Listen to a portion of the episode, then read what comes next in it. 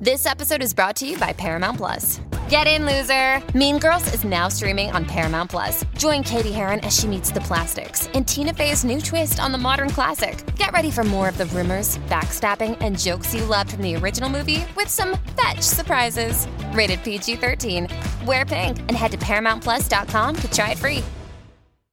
TBS ポッドキャスト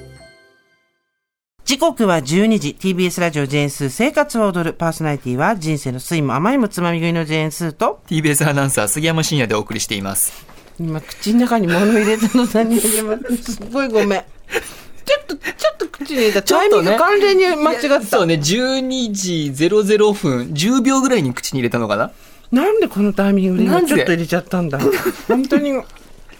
ごめんなさいお腹すくんだよ、わかるよ、わかる。同じですから気持ちは。うんだけどちょっとチーズ食べたくなっちゃったもんね。ちょっと反省する 大丈夫です。あーと思ってびっくりするぐらいのスピードでやってきて、こんなにこうもしゃもしゃもしゃってなっちゃって、申し訳ありませんでした。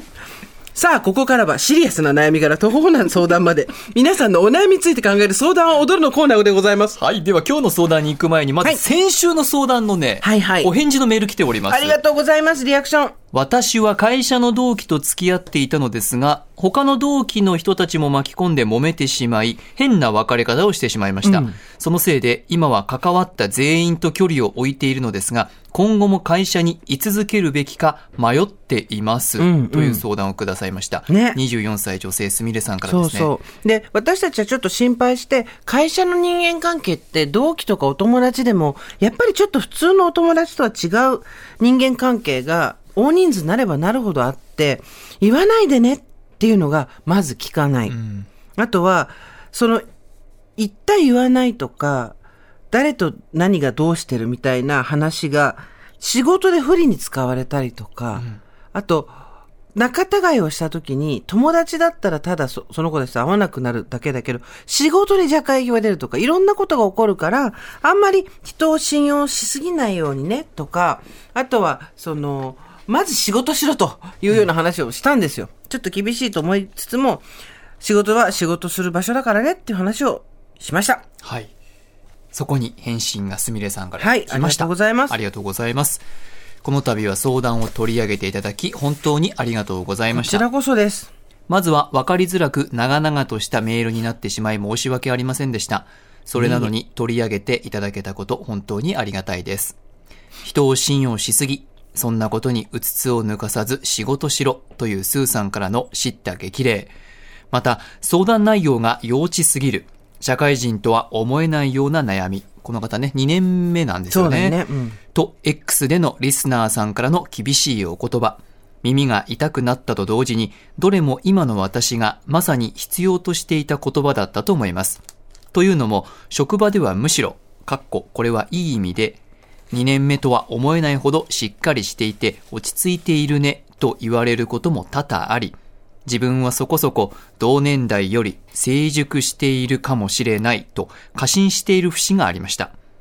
でも今回大好きなスーさんやリスナーの方から厳しいお声をいただき、ようやくこれまで気づかないふりをしてきた自分の稚拙な部分を自覚できた気がしています。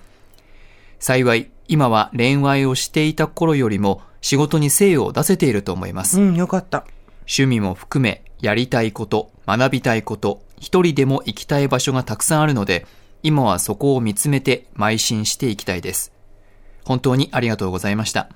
オーバーザさんや隣の雑談も含め、これからも放送を楽しみにしております。はい。すみれさんありがとうございました。でもあまりに、あまりに、いい子の返事すぎてちょっと心配にもなるけどね。うん。あの、人の意見で、ちょっと、あの、なんだろう、私が言ったことが強すぎたりとか、ギャッとなったりとか、あとは、そう私はそうは思わないとか、まあ書き、書き方が悪かったの知らないけど、伝わってないなみたいなことがあってもいいんだよ。そんな、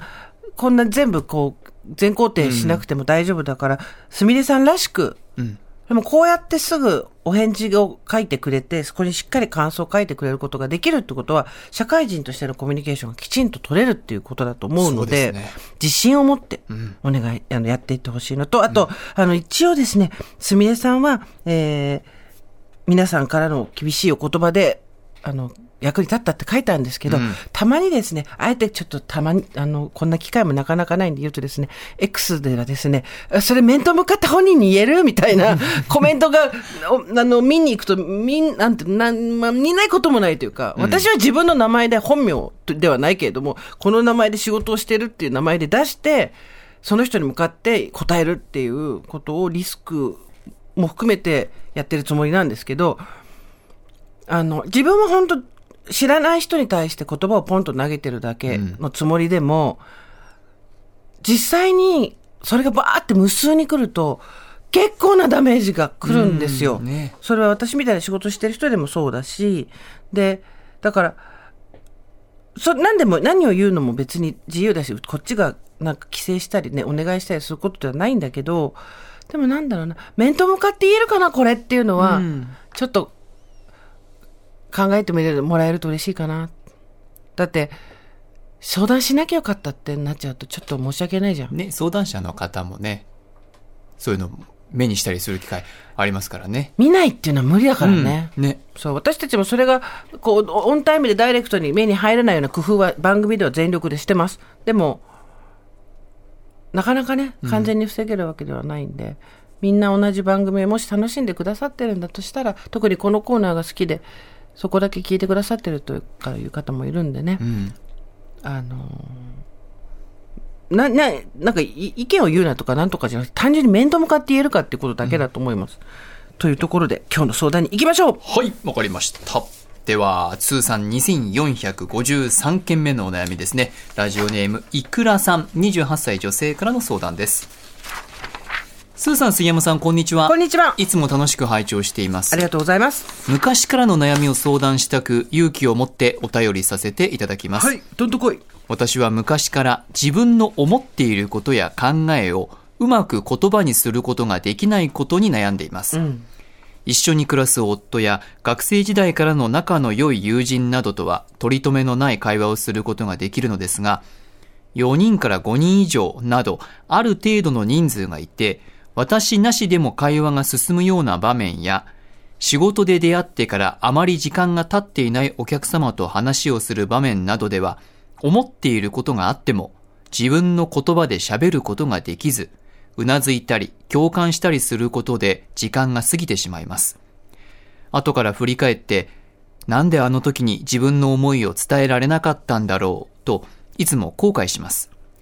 思いがあってもそれを言葉にしなかったら、それは思いがないのと同じことだと感じ、後からとても落ち込みます。仕事の場面ではお客様と直接話をして物事を決めていく機会が多いのですが、本当は自分が主体となって舵を取って話を進めていかなければいけないのですが、それができず、お客様の意見に振り回されて、良くないと思う意見でも受け入れてしまい、自分の案を採用してもらえないことも多く悲しいです。仕事ではいつも優秀だと周りから褒めてもらえることが多いのですが、それは事前準備などを人一倍することで補っているからであって、一番大切だと思う話す力や雑談力が欠けている自分自身にどうしても自信が持てません。漠然と思いがあってもそれが具体的な言葉にならず発するのが恥ずかしい。他の人と意見が違ったらどうしようという不安もあります。この不安はどこから来ているのだろうと考えたときに、うん。学生時代は歯並びが悪く、自分の顔に注目されるのが嫌だという気持ちがあったことにも起因しているのではないかと思います。かっこ社会人になってから強制しました。春から社会人7年目になりますが、仕事柄お客様と話をする機会も多いため、話す力に長けた後輩も多く、こんな自分では先輩として尊敬してもらえないのではないか、もっと自分に合う仕事があるのではないかと思ってしまいます。同じ事務所に同期がいて比較されることが多いのですが、周りの人を小馬鹿にしたり、見下したりするような人で距離を取るようにしているのですが、発言力が大きいため意見も通りやすく、そういう人の方が今後活躍して成長していくのだろうと思うと、悲しく負けず嫌いな私にとっては非常に悔しいです。自分の思っていることを言葉にする力、そして自信を持って伝えるために心がけていること、雑談を楽しむコツなどアドバイスいただけたら嬉しいです。よろしくお願いします。はい。いくらさんありがとうございます。28歳女性。先週の、すあ、先週、前のあの、すみれさんとは、よりちょっとお姉さんっていう感じですかね。仕事やっていく中で、こう、いろいろと悩みっていうのはあると思うんですけど、今回、いくらさんの、えー相談内容の後にしてほしいことっていうのは、自分の思っていることを言葉にする力とか、自信を持って伝えるために心がけていること、雑談を楽しむコツを教えてほしいっていうことなんですけど、先に謝っておかなきゃいけないんですが、これについては今回答えないです。お今相談聞いてて思った。うん。なぜなら、小手先のテクニック的なことで言えば、あるんですよ、こういうのって。んやり方は。じゃん。そうですね。まあ、いろいろ本とかにも出てたりしますし、うん。自分の考えをまとめるとかね、いろいろやり方はありますが。うんだけど、今メールを読んで、やっぱこれだけ長いメールを書くと、自分が書いてることの奥にある何かっていうのが、どうしても浮かんでくるんだと思うんですよ。で、一番最後のところにね、同じ事務所に同期がいて比較されることが多いのですが、周りの人を小馬鹿にしたり見下したりするような人。でも発言力が大きいので意見も通りやすく、そういう人の方が今後活躍して成長していくのだろうなと思うと、悲しいです。で、負けず嫌いな私にとっては悔しいです。多分ここだと思うんですよ。一番の肝って。で、そもそも昔から、思ったことをパッと口に出して4、5人集まってるところで、まあ、うんと自分の意見を言うっていうことがそんなに得意ではなかった。っていうことがあって、で、それが得意な人が今仕事場で、ちょっと嫌な感じで、私が個人的に見たら嫌だなこの人って思うんだけど、その人の方が発言力があって、これから出世していくんだなと思うと気がめいる。っていうことだと思うんですよ。ええで、それをひっくり返すために、自信を持って自分の言葉を伝えられたり、雑談を楽しんだりすれば、この惨めだったりとか、気落ちするような気持ちが晴れるだろうと思ってメールをくれたんだと思うんです、いくらさんは。だけど、多分違うんですよ。ここで、その、ま周りの人を小馬鹿にしたり見下したりするような人、発言力が大きいため意見も通りやすいって書いてあって、全員が全員とは言わないけれども、全員が全員とは言わないけれども、周りの人を若干自分の支配下に置けるっていう思いが強い人の方が、人の意見を制するような発言ができたり、うん。ここで話に入っていけないっていうところに入っていったりできるものです。うん。うん。だから、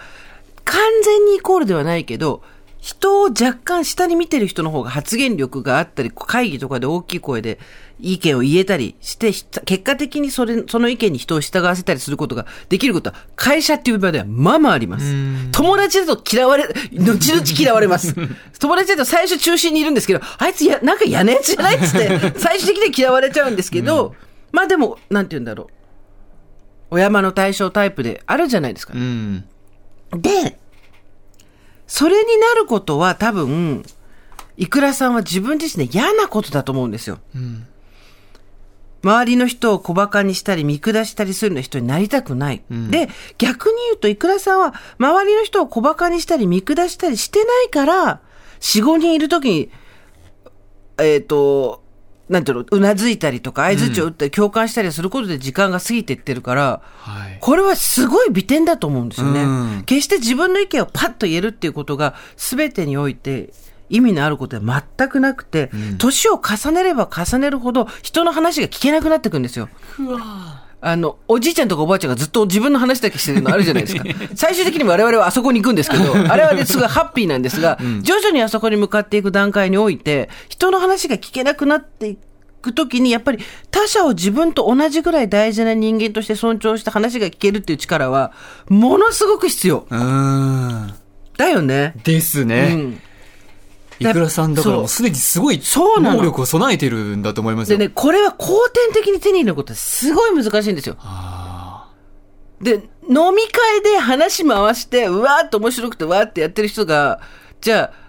会社会で信用されたり仕事で説得力を持ってそのままいけるかっていうと、そんなこともないし、そういう人はそういう人で、隙間があると怖くなっちゃうっていう、その人なりの恐怖を抱えていたりすることがあるし、みんな得意なこととうん。苦手なことって、いいとこ悪いとこの表裏一体じゃないですか。はい。だまず、いくらさんには、自分は実はすごくいい資質を持ってるんだ。うん。人の話を聞くっていうことができる。共感したり、うなずいたり。それができるっていうところで、まず自分を褒めてほしいなと思います。うん。で、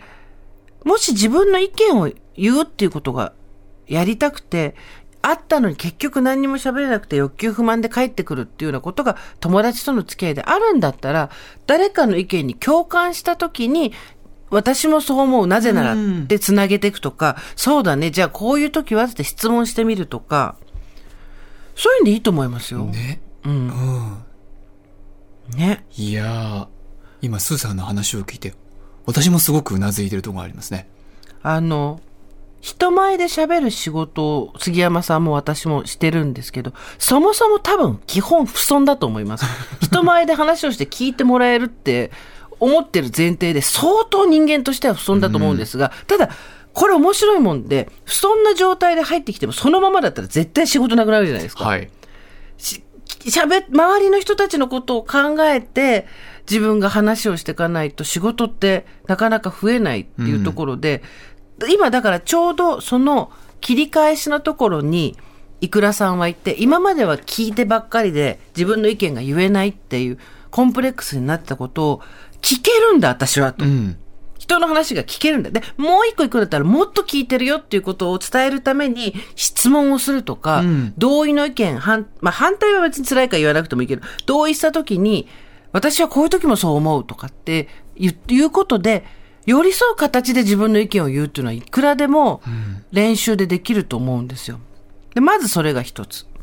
で、次に仕事です。うん。ここからまたちょっと私ギアが入ります。はい。仕事の面ではお客様と直接話をして物事を決めていく機会が多い。ここに事務所って書いてあるから、例えばじゃあ、リフォームの会社とかさ、建築とか、あとお客様のと直接話をして物事を決めていく機会って、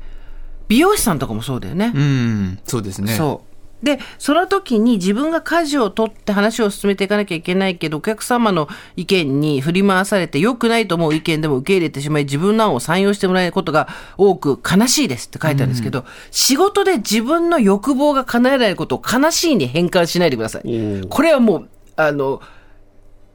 入社5年目ぐらいまで最初にはまるドツボです。あの、会社なので、人間関係だし、そこは、あの、仕事って言っても、対人間の話ではあるんですが、そこに金が入ってくるんですよ、仕事って。ん。それはやっぱ友達とか親子関係では違うじゃないですか。だから、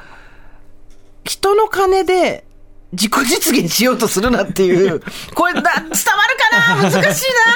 な？ちょっと喫茶店で2時間ぐらい話そうかみたいな話なんだけど、わかる？あのね、良くないと思う意見でも、意見でも受け入れてしまい、自分の案を採用してもらえることも多く、これはまずいなと思ってますとかだったらまだいいんだけど、悲しいとかじゃ嬉しいとかじゃない。金払ってんのは多分向こうなわけですよ。お給料みたいなね、形。そう、だし、っていうか、発注してる側でしょあお客様と。仕事相手だからね。発注側が払って、金払ってるわけだから、究極的には良くないと思う先方の意見をいいですねっつってうまく実現するのがあなたの仕事なわけですよ。あー、ええええええ。あなたの意見間違ってます。私の意見の方がいいです。ほらうまくいったって言ったって、金払った側が幸せになるかって絶対なんないから。はい。発注受注っていうのがある仕事に関しては、先方が言ってきたことを一回なるほどと入れて、それがいい意見か悪い意見かって考えたら悪い意見だけど、私のいい意見の方が受け取ってもらえないのは私に発言力がないからじゃなくて、私はなるほどって言って先方が言った意見を取り入れながら、自分が考えてるところをもううまく並走させてベストな着地にして手柄を先方に与えるってことですよ。うーん。自分で手柄取る人ほんと仕事なくなるから。最終的にはね。で、えーいつも優秀だと周りから褒めてもらえることが多いんですが、それは事前準備などを人一倍しているって書いてある最高じゃん最高。これができないで悩んでる人がどれだけいることが。もうほんと5万と言いますよ。ねえうん。だ本当にいくらさんに伝えたいのは、人の話を聞ける、周りの人を自分と同じように尊重できる、かつ、えー言葉で周りの人をこう、なんていうの、誘導したりしないで、ちゃんと事前準備をしっかりすることで、結果を出してるっていう、すごい能力のある人なんですよ。うん。でまずそこをじ、ものの見方を変えて、そうですね。ね。で、一番大切だと思う話す力や雑談力が欠けてる。全然いらない。全然いらない、それ。ね。お客様の意見を、それもいい、それすごくいいですねって言って、傷つけずに手柄にしてあげて成功させるための下準備をして、それでうまく仕事がいってるんだったら、絶対会社の評価はつくので。というのはなぜなら、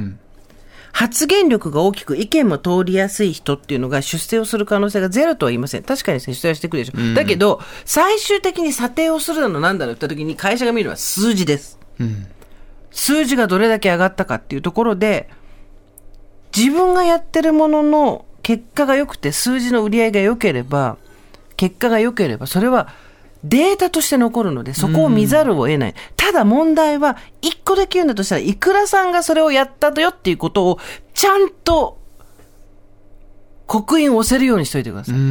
あの、あれ俺がやったあそれ私がやったってビャーって横取りしてるやつがいるので、会社っていうのには。そうなんないように、私がやりましたっていうことをちゃんと印象づけるにはどうしたらいいかっていうところだけ、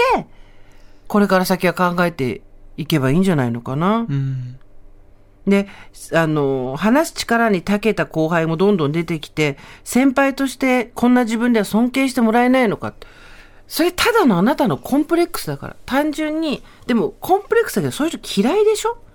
パンパン話せて、話が上手い同期、周りの人を小馬鹿にしてて、あの、見下してる けど、あいつ話上手いな、こん野郎。それ、ジャストコンプレックスだから。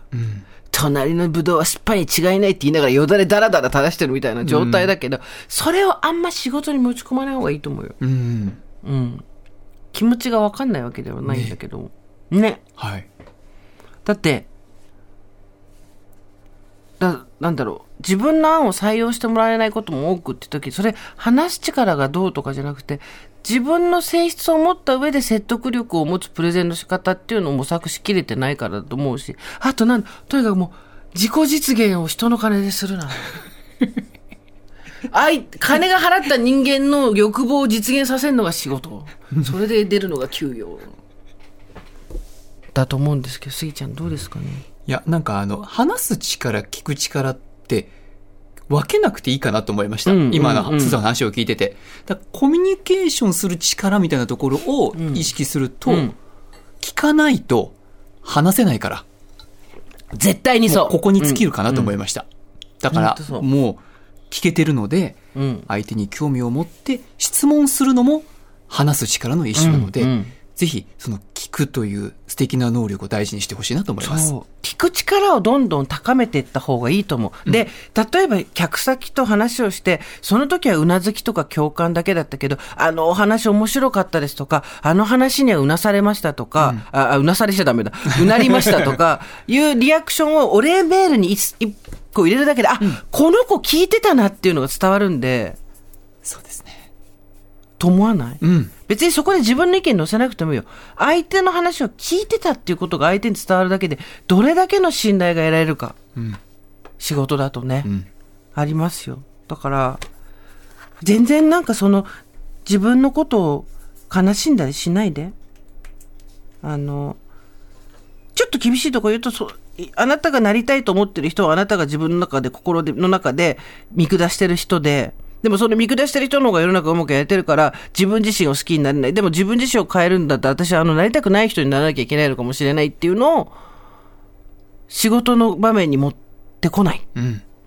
自分の良さをフルで活かしきる方法っていう方にシフトしていくと、道は開けていくんじゃないでしょうか。いかがでしょうかはい。さあ、はい。お悩み解消コーナー相談を踊る。ごめん、曲いけなかったわ。採用された方にはクオカード3000円分プレゼントします。皆さんからの相談、こちらで受け付けています。メールの方は so.tbs.co.jp。おはがきの方は郵便番号107-8066。TBS ラジオジェーンス生活を踊る相談は踊るの係までお願いします。時刻は12時25分。この後は交通情報です。